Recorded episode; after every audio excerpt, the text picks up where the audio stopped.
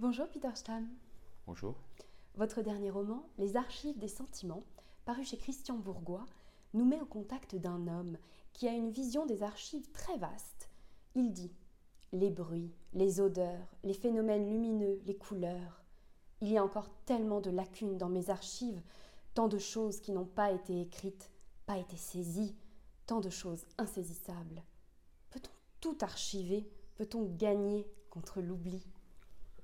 On peut pas, mais je crois pour lui, c'est, il essaie de vraiment euh, créer un monde, un autre monde, mais un monde dans, dans les archives. Et bien sûr, il n'y arrive pas, il ne peut pas tout, tout saisir, mais, en tout cas, c'est son idée de, des archives, que c'est une sorte de, de monde euh, à, part, et un monde beaucoup plus en ordre que le vrai monde devant la fenêtre. Les archives sont pour lui une copie du monde, comme vous le dites, un monde en soi. Un monde qui s'affranchit en quelque sorte des dimensions du temps et de l'espace ou qui les remodèle. Mmh. C'est presque un monde parallèle. Qu'est-ce qu'une archive au fond? Est-ce une trace objective ou la trace d'une perception de quelqu'un? Bon, ça dépend. Euh, ces archives-là sont des archives d'une compagnie de journaux. Alors, en principe, ça devrait être des, des, une collection des faits -hmm. ou des, des, articles qui étaient, qui étaient écrits. Mais pour, là, euh, pour lui, je crois, pour mon, mon, personnage, je crois, c'est plus, plus, que ça. Il, il, il, il, se retire du monde et il veut vivre dans un monde artificiel et aussi plus secure. On peut dire ça Oui, plus, plus en sécurité. En sécurité mais bien sûr aussi, il s'aperçoit que c'est pas la vérité, c'est pas c'est pas un monde dans lequel on peut vivre. C'est dans mon nouveau livre qui va qui a déjà paru qui est déjà paru en, Allemagne. Euh, c'est un auteur qui dit on peut pas mourir dans la fiction même, on peut aussi pas vivre. Alors euh, c'est un peu la même chose dans les archives, on peut pas mourir mourir dans les archives, mais on peut aussi pas vivre. Votre personnage principal aime posséder ces archives, aime posséder ces informations, le réceptacle de ces informations, même plus parce qu'il avoue ne pas les lire forcément ou avoir des encyclopédies sans plonger dedans. Il collecte, il ordonne.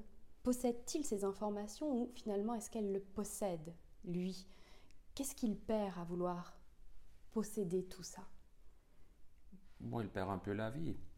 Il, ne vit pas euh, dans la réalité. Comme ça il, perd euh, les relations avec les gens. Et il perd toutes ces choses qu'on qu ne peut pas classifier, les odeurs, la lumière, les, couleurs, euh, tout ce qui est, disons, sur papier, c'est quand même pas... On peut bien sûr dans la littérature créer un monde, mais c'est quand même pas le monde vrai. Alors si on veut faire des expériences, il faut sortir. Hein même si je suis auteur et je parle toujours pour les livres, euh, je crois quand même plutôt en réalité. On ne peut pas faire plus d'expériences en littérature que dans la réalité? C'est pas la même chose, je dirais. Mm -hmm. Bien sûr, on peut faire des expériences, mais rien ne bat la, la réalité, je dirais. Sa vie est rythmée par son devoir d'organisation, un hiatus et toute la machine des rails.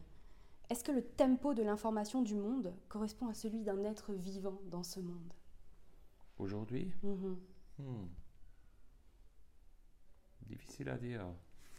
Bon, nous choisissons bien sûr, et, de plus en plus, euh, disons, je suis encore de la génération qui lit le journal, et, là je lis un peu de tout, mais aujourd'hui j'ai l'impression, mes enfants par exemple, ils choisissent ils lisent beaucoup ils lisent pas moins, mais ils lisent seulement une, petite partie du monde. Alors, la partie qui les intéresse, je, les comprends bien, bien sûr, comme il y a tellement d'informations, mais c'est aussi un, petit danger, comme euh, on perd un peu la relation entre, euh, avec les autres. Si, on, si on est dans un, dans un petit coin de, de ce qui vous intéresse. Mmh. Sa perception de la douleur et des sentiments l'ont conduit, comme vous l'avez dit, petit à petit à se retirer.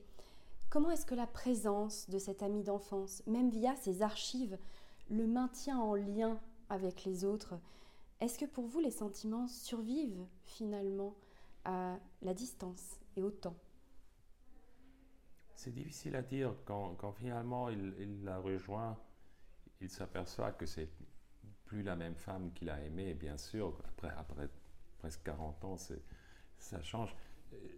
Cette, cette, femme devient de plus en plus une, une, personnage imaginaire.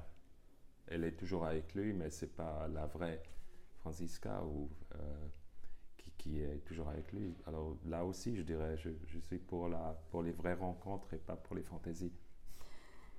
Qui sont les archives des sentiments humains? Les liens entre les gens? Les gens eux-mêmes? Je me suis seulement aperçu ça quand j'ai fait les lectures et parlé aux gens, aux lecteurs, aux lectrices, que je crois que les archives des sentiments, c'est vraiment les histoires. C'est la littérature, mais c'est aussi les histoires que nous nous racontons. Alors on garde les sentiments en nous racontant des histoires. Et finalement, quel livre nous invitez-vous aujourd'hui à découvrir? Quel auteur ou quelle autrice? Que j'inviterais ou... Oui, que, que, que, vous aimez et que vous avez envie de partager. Ouh là là, tant de livres, j'ai des milliers de livres. Hier, hier j'ai proposé un livre de Marlene Haushofer, c'est une euh, auteure euh, autrichienne, qui s'appelle Le mur invisible. C'est euh, des années 50 ou 60, je crois.